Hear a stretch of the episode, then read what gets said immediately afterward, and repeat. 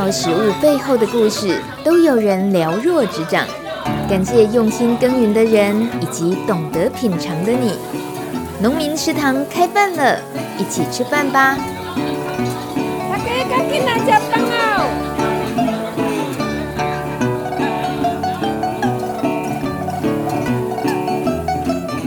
欢迎收听农民食堂开饭了，我是大米。今天二月十七号，农历正月二十四，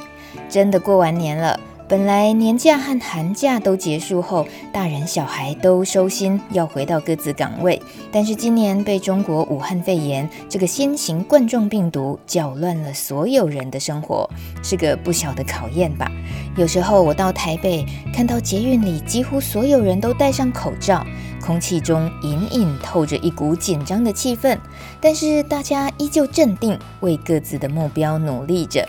回到宜兰乡间的时候，看到戴口罩的人就少很多了。你知道为什么吗？因为春耕农忙啊，打田的打田，手捡螺的捡螺，插秧的插秧，农友哦，忙到没空理病毒了。但我也不能乱掰，科学一点的原因是在农村没什么密闭空间、人潮拥挤的地方，有的呢是山河田园与四处可见的花草树木，这些都会带来清静的空气，人当然不需要口罩啊。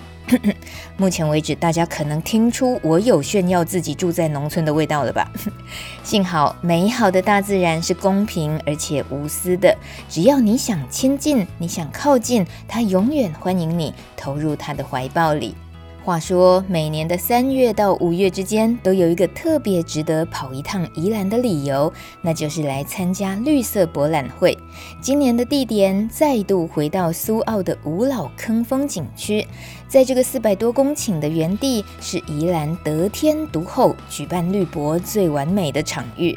不过呢，今年的绿博会不会受到武汉肺炎疫情影响呢？当然也是会的，要准备防疫的相关工作，还要实时应变最新疫情。但目前为止，我们知道宜兰绿色博览会还是照常举行，下个月即将登场，从三月二十八日开园，一直到五月十号才结束哦。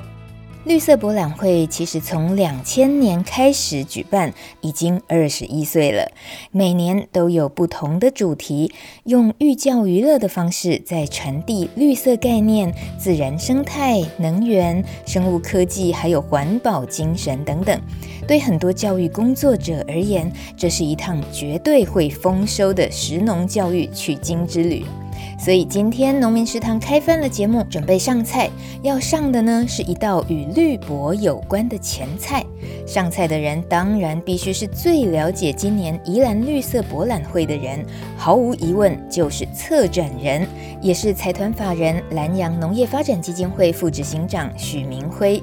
先请许副来说说看，为什么今年绿博的主题是永续乐园？它背后的构思和规划有哪些考考量呢？第一个是说，我们在最近都常常会有一种讯息，你会接收到很多，像是说气候变迁，你会觉得说物种不断的消失，然后海洋升温，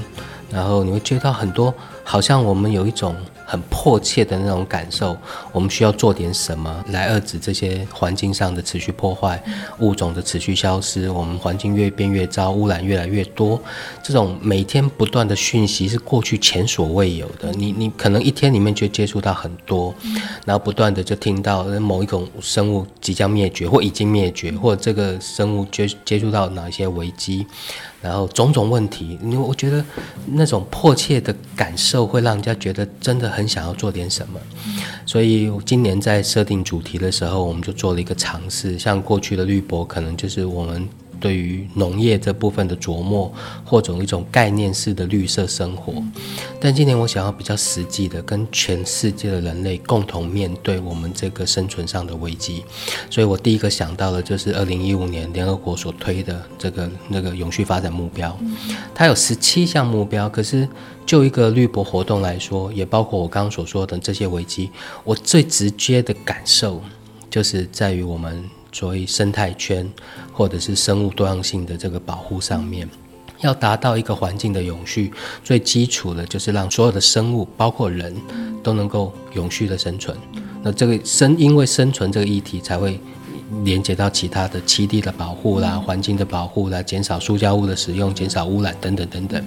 所以整个今明年的绿博为什么？呃，今年的绿博你设定在永续乐园。最主要，这个“永续”这两个字，就是联合连接到联合国的永续发展目标。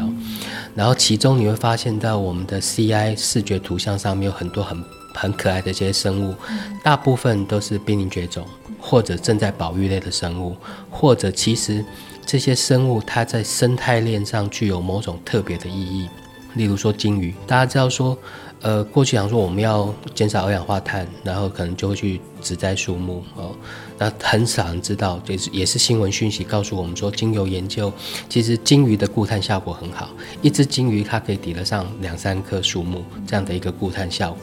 所以某些生物在生态链上特殊的作用，会让我们觉得，哎，它刚好可以拿拿来。活动里面做一个亮点，所以今年在绿博的展示里面有一只非常大的蓝鲸，它是借由漂流木的组合，我们在整个绿博的图像上面也做这样的呈现。对，本来是以农业这方面的呃主题为主的绿博，那今年比较延展到你说跟着全世界地球上的人一起，然后关注永续这个议题，所以。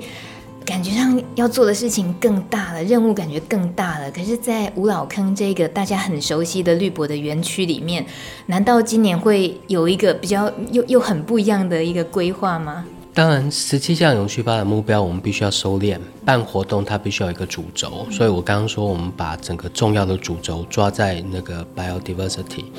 就生物多样性上面，如何让生物避免灭绝？好，然后我们可以做哪些努力？整个展区目前大概十三个，加上两个水域游戏，加上一个，我们大概十六个。十六个展区里头，大部分我们都用寓教于乐的方式，把过去需要宣导的跟永续相关的理念，每一个展区，每一个展区都达到第一个要求，你要跟永续挂钩。你要知道这个展区，像比方说我们讲能源，能源跟永续。之间的关系，我们讲生态，然后我们讲海洋资源的保护，讲陆域生资源的保护，种种每一个展区都要跟永续挂上等号，或者我们讲说生物多样性，怎么跟它挂上等号，这是我们主题的精神。然后借由这个精神，教育用寓教于乐的方式来去呈现它，也不要硬邦邦，我就塞给你一堆知识，这样有时候很难去接受这件东西。我觉得恰恰就是寓教于乐是难的，即使我们都知道，呃，很多时候办博览会啊，什么样的主题活动都希望是大人带着小孩来教育，从小扎根。可是，尤其是身为一个已经二十岁的绿色博览会，他又要以游戏的方式说一些我们一直以来累积累积想要带给民众的这些讯息。然后还是有，又还是游戏的方式。有时候游戏就是怕模糊掉，对小孩就是玩得高高兴了，他到底有没有有没有得到东西，或大人在这样子的过程里面有没有得到东西？所以你的寓教于乐这个部分，你有没有觉得有时候真的设计起来很累呢？非常辛苦，真的非常辛苦，因为好不好玩跟有没有意义这两件事情要兼顾，真的非常非常难，这是一种挑战的。如果今天我要办活动，其实非常简单。我我我我们用所谓的展板式的活动，你进去一个空间，看到一堆展板，然后看到一堆文字，然后你想看不想看，过了就算。传统这种这种展览的方式，我觉得不但已经是过时，而且很难收到效果，所以我们才希望说，必要的展馆用。展板做必要的资讯就好，其他都能够用体验式的方法，让你去去在体验当中去学到你想要的东西。你一边在体验当中，你也一边脑袋在想这件事情。嗯哼，哦，这个这这件挑战，呃，我们跟所有的伙伴，几乎是每个展馆每个展馆都绞尽脑汁去想这些事情，所以有一些新的尝试跟突破，我相信大家到绿博来会会感受到很不一样。但说说看哦，因为对于呃承办绿色博览会这么有经验的农发基金会来讲，二十岁的绿色博览会，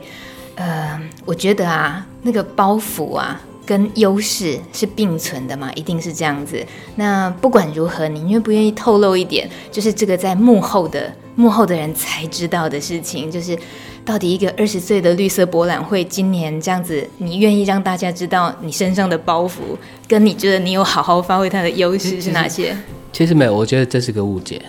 就误解是说它存在二十年，绿博存在二十年，但不是所有的人都在都在基金会，或同时承办二十年，不是。他可能因为毕竟随着那个政治任命四年一任，然后每年不断的变换，承办策展人会不断的换，每一个人像我是去年四月一号才来，所以去年三月三十号开开展，我是开展之后的第三天才来报道。啊，所以呃，去年我一一来就直接投入，我没有参与规划，但我直接参与执行。那但是执行的过程当中，给我很多想法，然后包括今年为什么会设设跟跟联合国永续发展目标结合，也是在当里头的感受。我们办了一些活动，但想要做一些教育宣导的尝试，又让它好玩，然后让整个事情可以让让人家来的时候又好玩，又可以带东西回去。你知道现在其实。很多时候不是直接去教育大人，大人观念比较难改变。我们有时候呃，透过学生，透过那种校外教学，他在这边呃呃感受到某些不一样的东西的时候，让他把这些资讯带回去给家长，这也是我们的方法之一。例如说，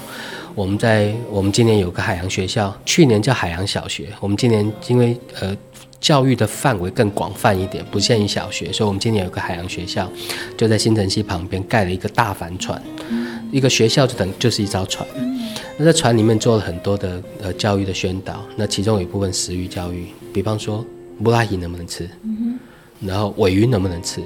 好，都食育教育，包括你像海洋，我们近海海洋遇到什么样的问题，污染的问题。然后有鱼越抓越小，有渔业如何永续管理，政策面该怎么做？然后你如何去体体会农渔民在渔船上面的辛苦？那什么观念是对的，什么观念是错的？我们就是用这些用游具的方法哦，或者用一些影音的的的的方法，或者是有奖征答的方法，让你从当中去去面对你生活当中可能有的疑问。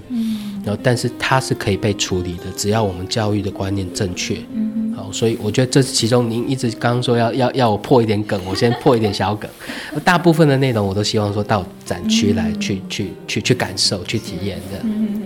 所以您刚刚提到，就是包袱有一点，就是人就是正向乐观，好了，没有什么好处，反正好好办就对了。但应该还是有。那个包袱应该是这样讲，是说，呃，宜兰县两大。那个旗舰活动，童玩节跟绿色博览会，每一个承办人他都希望能够，我们讲直接讲白，不要砸锅啊。就过去既既然累积这么好的名声，那些压力当然会在策展人身上。我当然希望不但不要砸掉这个招牌，我希望办得更好。但这种压力，我选择我不去想这些，我想的是是办这个活动的内容意义，让人愿意想来，来了之后能够有所得。又又觉得有趣，只要做到这个，我就我觉得我我大概就可以对得起至少自己很努力很努力的的一个尝试这样。可是，在全台湾各地哦，遇到这种有所谓博览会或大型活动来讲，日期拉这么长，这本身就是一个。我觉得是蛮苦的差事啦。今年是三月二十八开幕，一直持续到五月十号，所以很多那种活动规划、教程的课程设计什么，尤其你们办的这种寓教于乐，透过游戏可以学习到带到带着知识回家这种，它时间拉那么长，可能在很多人力的维护、设备维护这些，一直以来会不会会不会也是绿博在耕耘的？一些会遇到的挑战，几个面向。第一个是说，大家知道宜兰县资源比较有限，所以我们没有办法可能做太多的硬体建设，那，我们都必须借由创意，然后借由教育的意义的内容去发想，所以用创意取胜。但在把这个创意要执行的过程当中，它必须要分批分梯次。你如果时间太短，我举个例子来说，我们环教中心有一个浅山动物同学会，那个课程，因为我们这些老师们他们课程太精彩，所以我们其实还没有开幕，因为它主要是针对校外教学。所以校外教学一试出，我第二天就介绍课数，就已经爆满秒杀。那当然，我们还有其他课程的安排，所以我今天另外一个特色就是很多体验活动，我担心很多游客来他会没有办法参与，因为太热门，所以我们会采用预约制。我今天我在我的官网正式上线之后，原则上假日我我会采用一半。预约一半现场报名，好、嗯、用用这个方式去平衡，嗯、让真的有心想来又不想错过的人，你可以用预约的方式。嗯、包括我刚刚讲浅山动物同学会，我们今年新城西有一个很棒的鱼眼看世界的生态观察，嗯、你可以借用窥箱，然后然后。潜下潜潜在新城溪里头，去看到鱼虾蟹海水中的各种生态，旁边还有导览老师可以解说，你也可以去体验立桨。我们讲那个立桨啊，或者说那鱼雷飘飘，种种的这种体验活动，我我们都可以透过预约的方式来执行。所以我会觉得今年会是一个非常精彩的内容，那可以大家请大家期待，那欢迎大家一起来玩这样。而且一定要记得刚刚提醒的，就是要要透过预约，这也是品质保证的很棒的方式啊。因为以前如果没有透过预约，常常就会到现场会扑空。嗯啊，或者下一个场次的时间点你很难控制，嗯、所以我今天想说，既然我们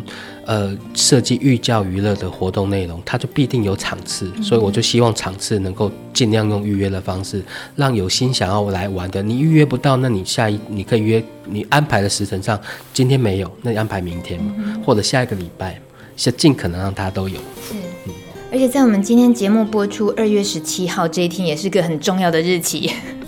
二月十七是我们预预预定推出的票券起售，虽然现在还有一点小的变数，也是我们大家都非常关心的疫情的问题，所以绿博其实一直跟卫生单位保持一个横向的联系，我们也期待那个。都可以平安没有事情，那绿博就可以顺利的展出。那不然的话，也有可能它可能延后，或甚至如果发生大规模的群聚感染，绿博也有可能是有可能会会会会取消的。希望不要这一步了，这个整年的心血。但如果一切如常的话，二月十七号是我们预购票券的起售日期，预购的期间会有很多的优惠，到时候可以透过我们的粉砖跟官网，你就可以看到预购期间的优惠，很吸引人。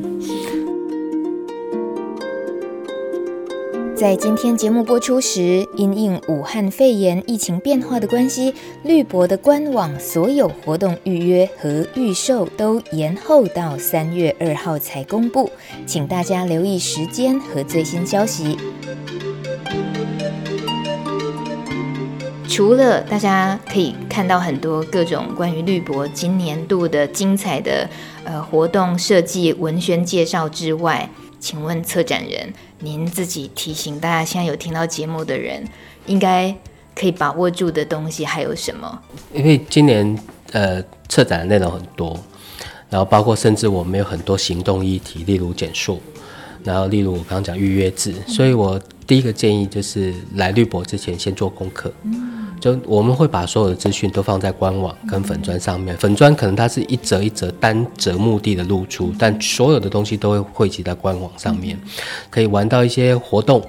线上的活动，或许可以有一些票券上面的一个优惠，或者可以抽到入门票，但它它会有一些提醒，比方说我们进来，我们全区是禁用一次性的餐具，但我们会提供租借服务，那如果你没有，你如果自己带的话，也会有优惠，例如你用。大众运输的票根也会有优惠，优惠。相关的东西都会在官网露出，所以我第一个提醒是先做功课。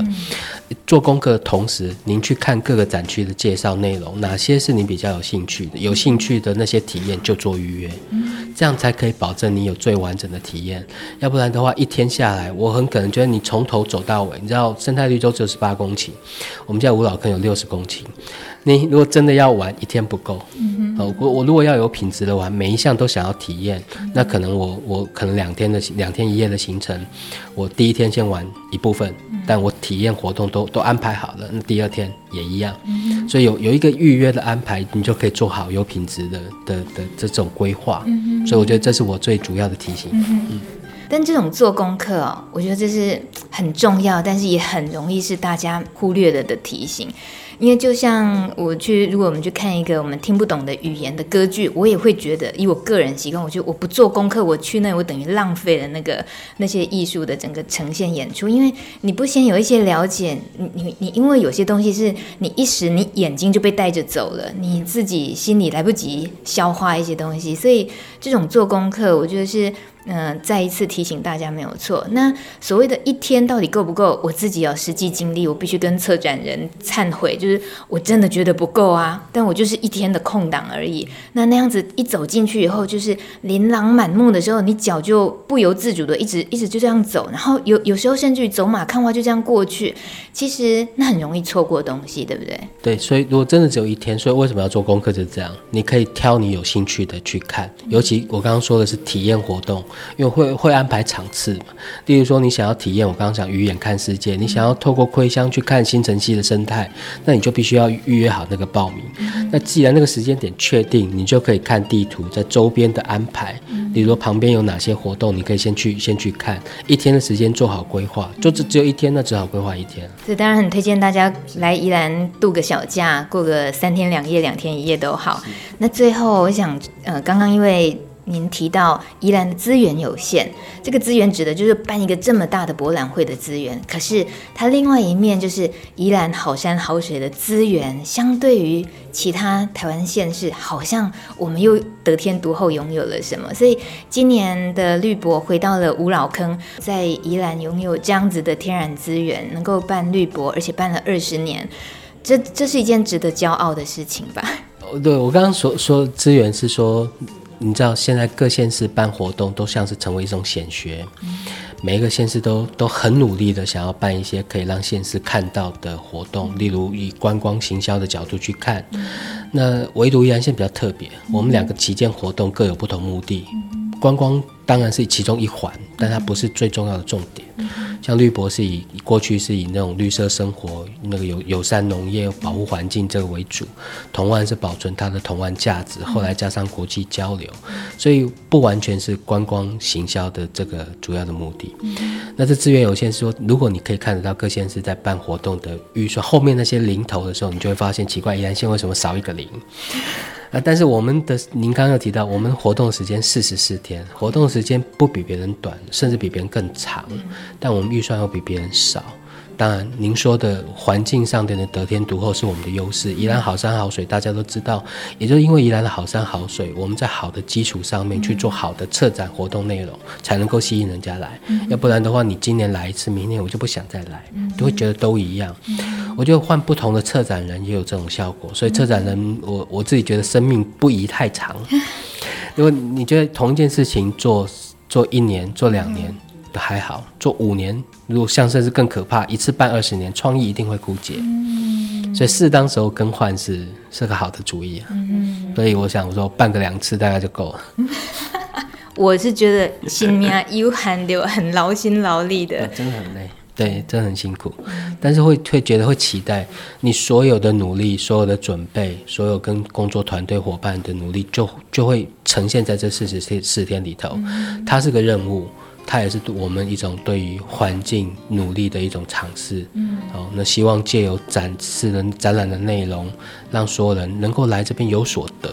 我我指的是所有人，他不管他是年纪、他的性别、他的身份、职业，不管。但他只要能够有这么一点点改变，我说说我自己啊，我过去在没有接触这些议题之前，我就喝塑胶瓶装水啊。但你看现在我自己带，哦，就一点小小的改变，能够能够对环境有一些帮助。当任何人，或许有一天你到某一个位置上面，你要做出某些决策，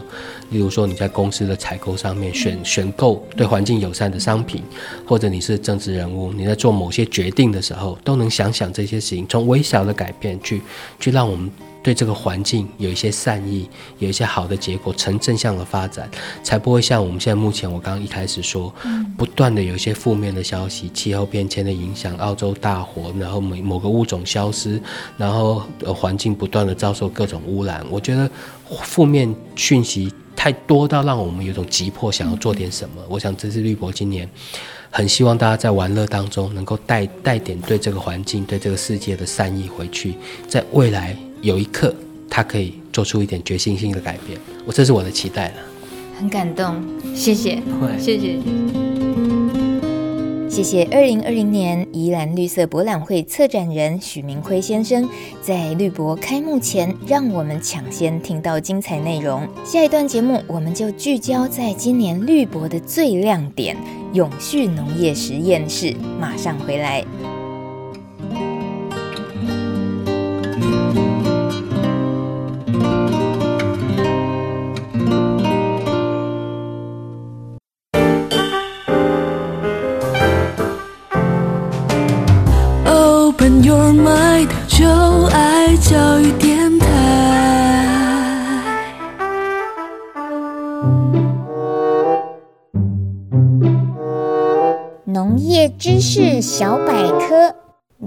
考了没？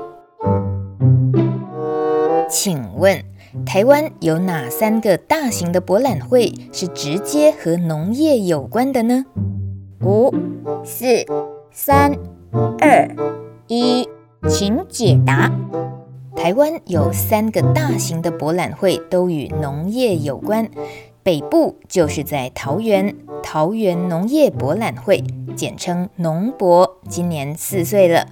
南部是在屏东，屏东热带农业博览会，简称热博，它大概十一岁，因为中间一度停办，到了二零一六年又恢复办理到现在。还有就是历史最悠久的宜兰绿色博览会，简称绿博，今年二十一岁。不管是农博、热博或绿博，哪一个杯杯都一样。这三个大型的农业活动都是在传统农业大县举办的，透过结合当地产业的观光行销与文化包装等等策略，来带动产业转型，以及吸引都市人口参与，增加地方经济效益。但更重要的是，要让参与者认识农业、体会农业生活之外，对生态保育和环境永续的作为，能从自身开始实践。接下来要进一步了解的是，二零二零年绿色博览会展出的主题当中，有一项永续农业实验室，总共占地七分，在整个绿博的面积里面非常的大。我听说这个永续农业实验室，它在绿博结束之后，还会变身成为宜兰农村创生的永续资源。听起来啊，真的好棒棒诶。可是这真的哦，是让很多从事农业还有关心科技农业的朋友们听到都会觉得惊讶，而且觉得应该好好了解的一个很热血的计划内容。所以今天节目赶紧要邀请孵出了这个庞大计划的几位关键人物，谈谈它诞生的过程，还有它执行的方式。我们欢迎策展总设计，也是我们之前去年曾经访问过的交大无毒智慧农业科技系统的执行长陈建章执行长。陈总你好，你好你好，又见面了，你好，大家见面了，好开心呢，也跟您拜早年，新年晚年，新年快乐。你，你这你的出现真的是带来一份好大的礼物，我们今天要好好听一听。那另外一位来宾也很重要，就是新北市三英合作社的单锦涛主席，单主席好，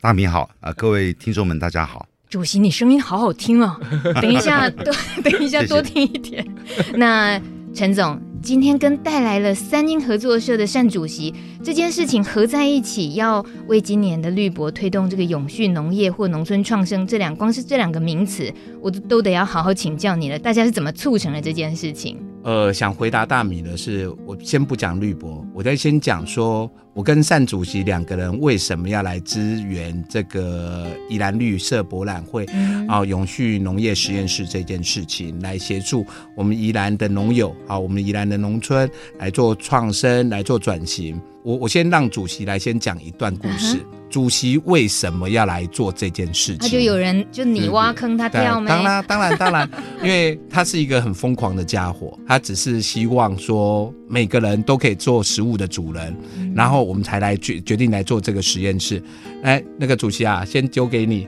来讲讲你为什么来养鸡，要为什么要养这个干净的鸡？哦，哦那这样的话会比较有趣。三英合作社的这个放牧草莓蛋是非常有名的。我们呃合作社呢是农业生产合作社，一百年在新北市成立的。那成立这个农业生产合作社，正常应该不是呃从畜牧，应该是从农业来着手。我们一开始有生产一些肥料，那供应给我们联合社的这些这些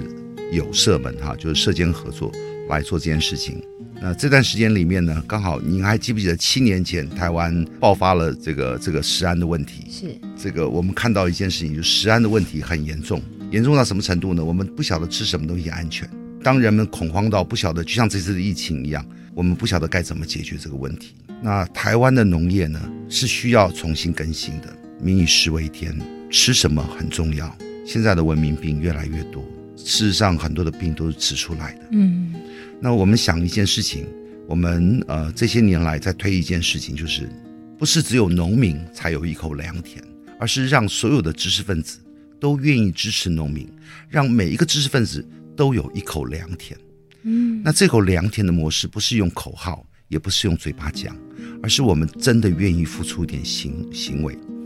我们在考虑一件事情，在所有的气作的过程当中，什么样的气作行为让大家觉得是每一天都有关系的？嗯，那当时有讨论到一件事情是，呃，有谁讨厌吃鸡蛋？那有谁愿意吃鸡蛋？甚至愿有些吃素的人，素食者也愿意吃鸡蛋。那鸡蛋是非常好的一个蛋白质的来源。我们有一个简单的想法，我花一点点小钱，这一只鸡呢，两三千块钱。我出了这只鸡的钱，这只鸡的工钱、饲料钱我都出了。嗯哼，然后我就是这只鸡的老板。嗯哼，我把我这只鸡交给我相信的农民，他来帮我代养。那我跟这个农民是不是就成为一个伙伴关系？嗯哼，当一个农场养到三千只、五千只，我是不是就有三千个客人、五千个客人？那让人人都有一口良田。花一点小钱支持农民，农民在帮你养的过程当中，你天天都可以吃到一颗干净的蛋，嗯，你觉得好不好？非常好。所以当时我们就有这个想法，让人人都成为气作的主人，成为食物的主人，而不是我们只有靠通路才能取得我们的我们的食材来源。那这样事情是透明的。因为我假日也可以带着我的家人到农场里面去捡我自己的鸡蛋，嗯哼，去采食我自己需要的东西。那这件事情是非常可取的，所以当年我们就尝试性的跟教师工会全国联合会讨论这个事情。那他们也觉得也是非非常不错，所以就发动了他们的总干事帮我们写了文章，发在他们的教师工会的这个这个教师公报哦，跟他们的电子报里面，案子就起来了。当起来的过程当中呢，我们觉得我们一定要受教育，所以我们请了屏科大，请了屏科大，呃，他们呃兽医学院跟他们畜产学院帮我们来上课。我们去拜访了他们之后呢，请教他们什么东西可以做到国际水准。既然要养，就要养到国际水准。那他们给我们的答案是用人道放牧养殖。嗯，好，那既然人道放牧养殖，就要问老师会不会教？嗯哼，那这个东西。要拿欧盟做规格，欧盟的最高规格就是人道放牧养殖。嗯，那我们当然希望我们养的可以达到欧盟最高的规格，然后让台湾的农业直接进到国际的舞台上面去。嗯，所以当时我们有一个简单的想法，透过这样的一个模式，请平哥大帮我们上课，平哥大帮我们排了两个礼拜的课程，我们又请了呃农委会的叙事所，请叙事所他们也派他们的他们的研究员也来教。也请单一工会的专家也来教。我们去年在新竹，呃，透过新竹县县长，呃，包含呃他新埔镇的镇长，我们就做了一件事情，就是叫做友善耕养、诚实农业。友善耕养、诚实农业，就是让消费者知道，我们农民都愿意回到友善耕养这样的模式里面，就是。我们希望它真的是有机的，是干净的，让土壤也干净。你知道，为了喷农药这件事情，有多少农民是死于非命的？是的，所以友善耕养很重要。嗯哼，那诚实农业让消费者知道，我们真的愿意成为最诚实的农民，让这件事情被证明。但是我们需要科技的目的是让消费者看得见，用手机就看得见，看得见每一天载记的。透过区块链的技术，透过各样的技术，让他们知道我们做的都是真的，让台湾从一厂变成一百场，变成一千场。那我们收到的这些契作单，就以合作社合作的精神发给所有愿意做的农民们。嗯，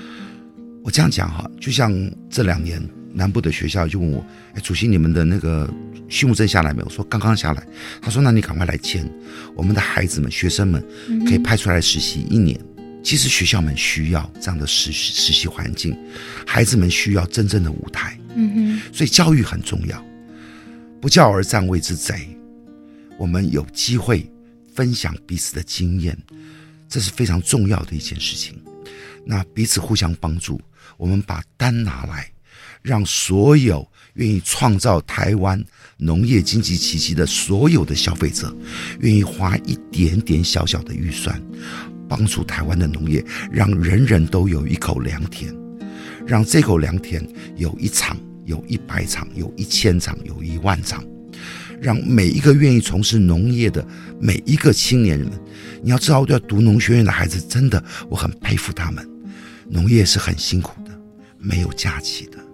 那针对这些农民们，他们要与天灾，要与人祸，我们怎么样在这么艰难的环境当中，大家一起来支持？嗯哼，啊，让大家彼此能够互动。这是我们的初衷，也谢谢呃陈执行长愿意给我们机会，让消费者看得见，透过科技让他们知道，原来台湾的农业是有前途的，嗯，有机会的。谢谢您给我们这个机会表达。谢谢单主席，我我不知道听众光是听到单主席这个声音里面的力量，还有感性，这些应该就很受感动。但就像单主席说的，现在的时代是更需要被看见，被更多人很容易的接触到，他就更愿意相信。所以这个部分真的需要合作，比如说科技农业，今天陈执行长带来的另外一个领域的这样子跟农业的合作。单主席刚刚说，其实就是把单拿下来，那怎么样把它回馈，怎么样支援到的这一次的绿博永续农业的实验室这件事情，可能陈总。陈建章执行长这边可以跟我们说明一下，这应该怎么样怎么样运作？好，谢谢大米哈，我想也跟各位观呃听众朋友分享一下哈。事实上，就是因为它是一个很难的事情啊，也是一件很疯狂的事情啊，因为我都喜欢叫那个单主席是养鸡的老单，啊、然后也是种姜黄的老陈，对，没错啊，就因为我们喜欢做一些疯狂的事情。呃，我们想给啊、呃，我们消费者一口干净的食物，是我们这次宜兰绿博的那个永续农业实验室我们的一个精神。那对于资讯化或智能化，或者是这些对我们而言是工具，在讲这件事情之前呢，我们有时候我们自己都会感觉说有点遗憾，人跟人的这中间的互信忽然薄弱了。我跟你讲，我这边是有机的，嗯。可是我们有多少消费者认同这个有机认证？现在的消费者讲的是眼见为凭。嗯哼，啊、哦，所以我们这次会跟宜兰合作，由我们小农民自己发起，协助宜兰的那个南洋农业发展基金会啊，在今年的二零二零的绿色博览会里面来建制展出这个呃未来农业实验室的这个专区这个题目。我们希望在这个专区题目做一个很实验性的事情。假如说我们有有一场的一个养鸡场，我举例啊，我们单主席的雅各的一个牧场，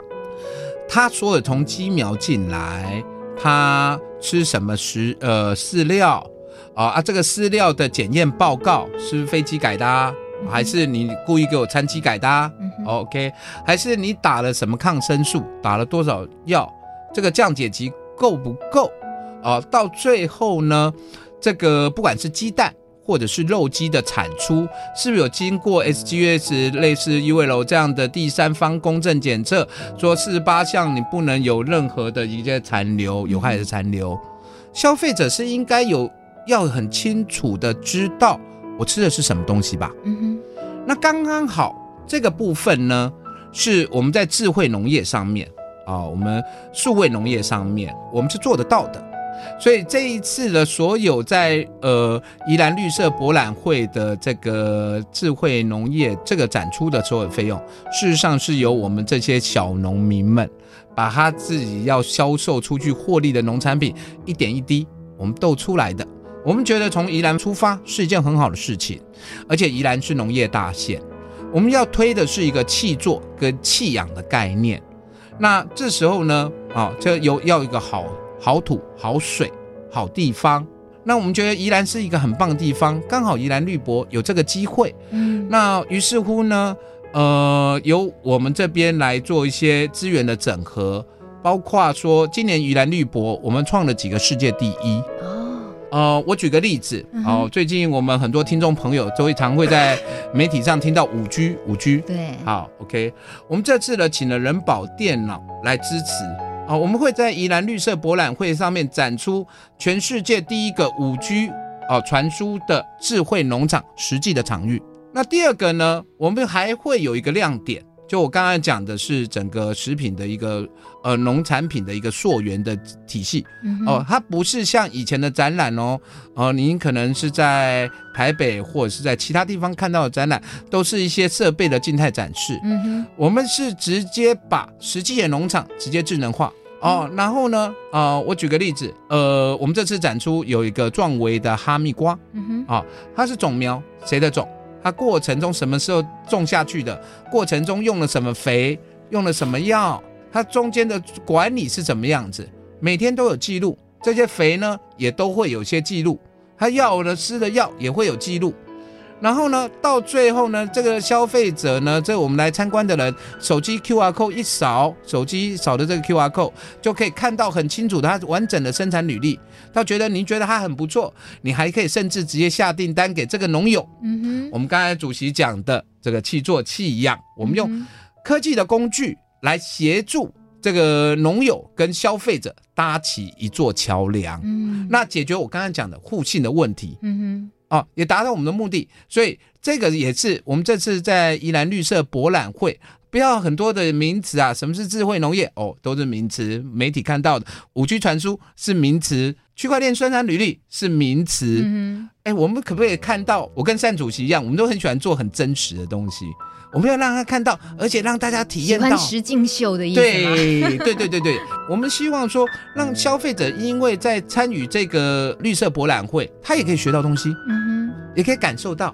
也可以体验到，哎，这不是很有意义？这个就是我们在讲做教育嘛。另外呢，哦，我们也希望利用这样子的一个这些我们呃捐给哦宜兰县的这些这些呃智能化的设备，嗯。把它变成后面我们来培养智慧科技新农人的的一个教育基地。哇！我现在像一只狗狗，我终于吃到那个骨头了。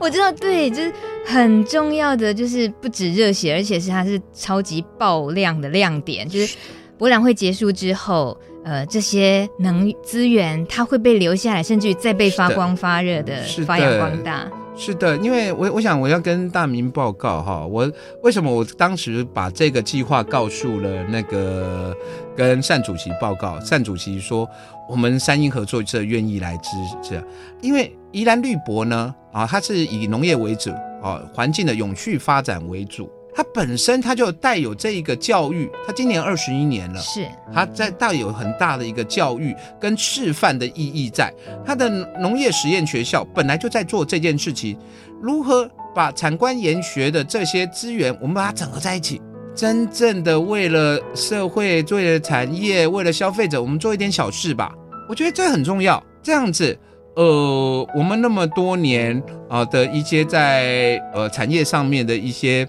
啊资源的累积，也可以得以发挥啊。我我想，我想如何为这一块土地啊，为了农友接下来农友做一点事，因为有时候我们在看，呃，我我真的是讲实在话，每次我想到我们很辛苦的农友，我眼泪都会掉下来，哦。不管是最近台东的那个凤梨世家或大木世家，嗯、啊，因为呃武汉肺炎的问题没有办法出口，嗯、这东西都滞销，这些这些是时间到了它会落果，嗯，那它原本是出口的，它没有内销的市场，我们如何协助这些这些农友？还是早上那个主席在跟我讲坚持香，坚持乡在上面这些原原民朋友啊，原民的农友们，他在种呃高山高丽菜，一公斤五块钱，有机的，有机的。卖五块钱，只能卖五块钱，连连卡通的钱都不够。卡通一下啊，对，熊啊，哦，熊啊，哦，连熊啊，钱都不够，收的钱都不够，工都不够。嗯哼，这些农友种的好棒好棒，花了辛苦，然后呢，那个心血，然后还做了有机认证，对，而且还做有机认证。你知道这个是多辛苦啊？你知道一个有机认证是他在为环境，嗯，为了我们下一代，而，我们在做的这么棒的事情，结果我们的消费者并不知道，嗯。那我会觉得很可惜，很可惜。我们希望说，呃，如何用科技的力量，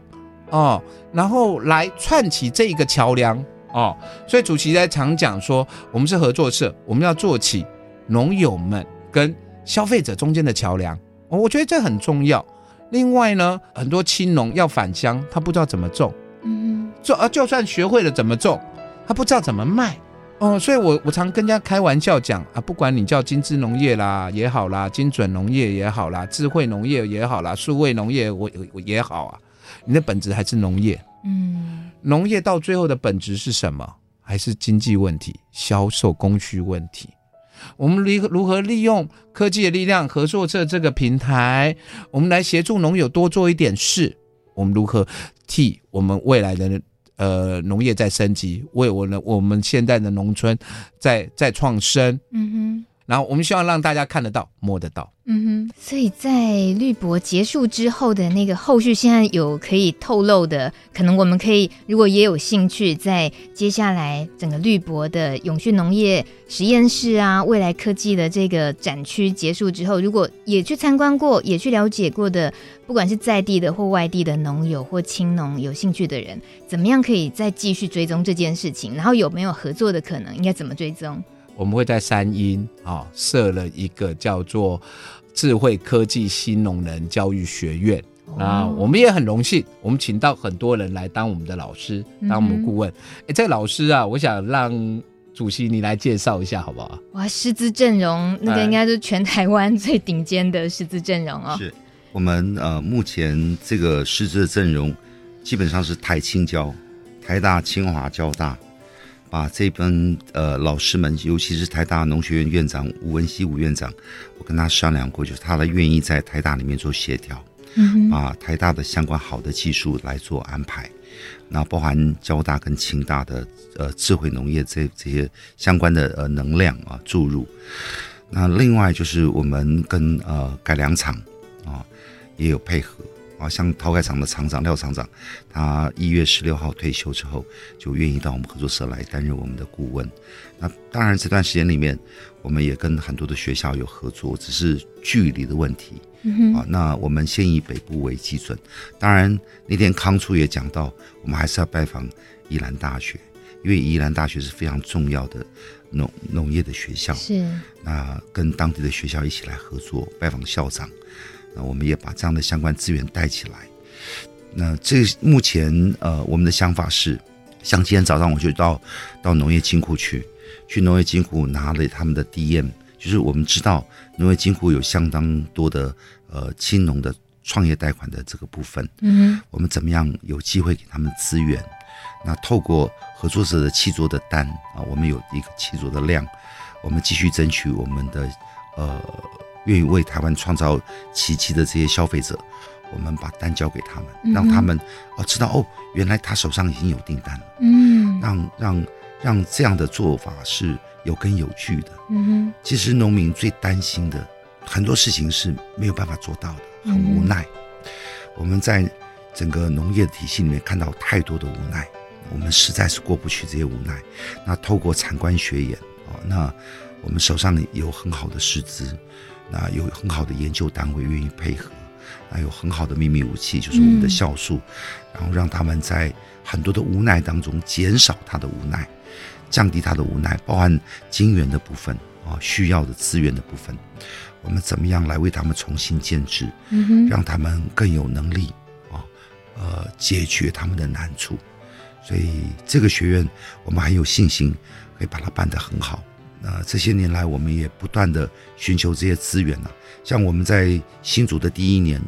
我们就开始邀请桃园农业改良场，从厂长到他各分厂厂长啊，到他们所有的研究员来给我们的农民上课。嗯哼，我们连续办了两个两个批次，每一个批次都两个月两个月，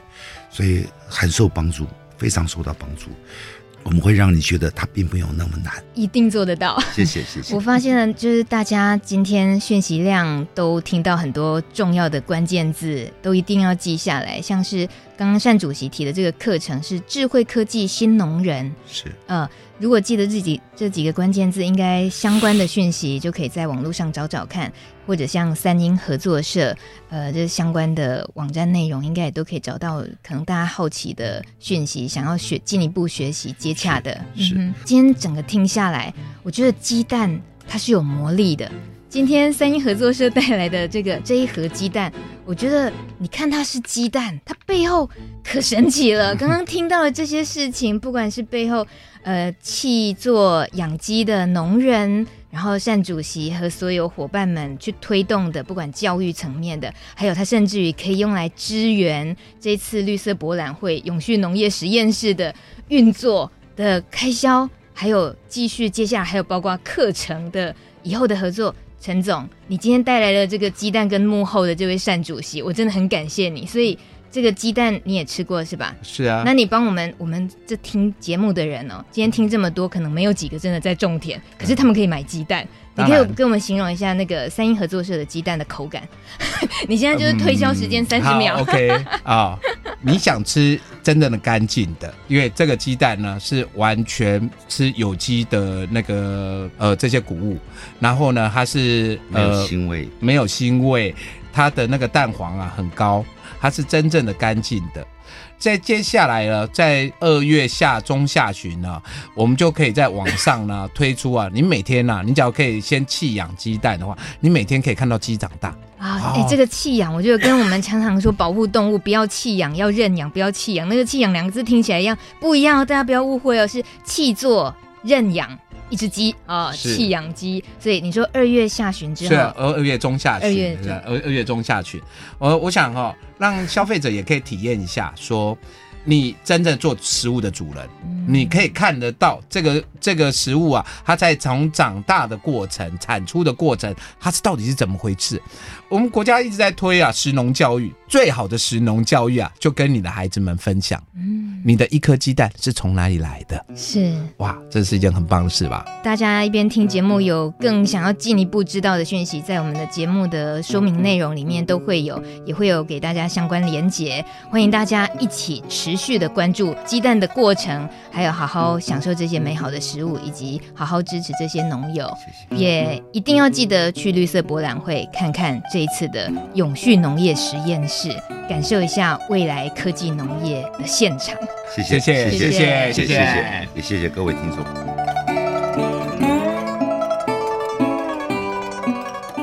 想听到更多农村与农业的故事，可以在网络上搜寻“米米之音”，稻米的米，米米之音。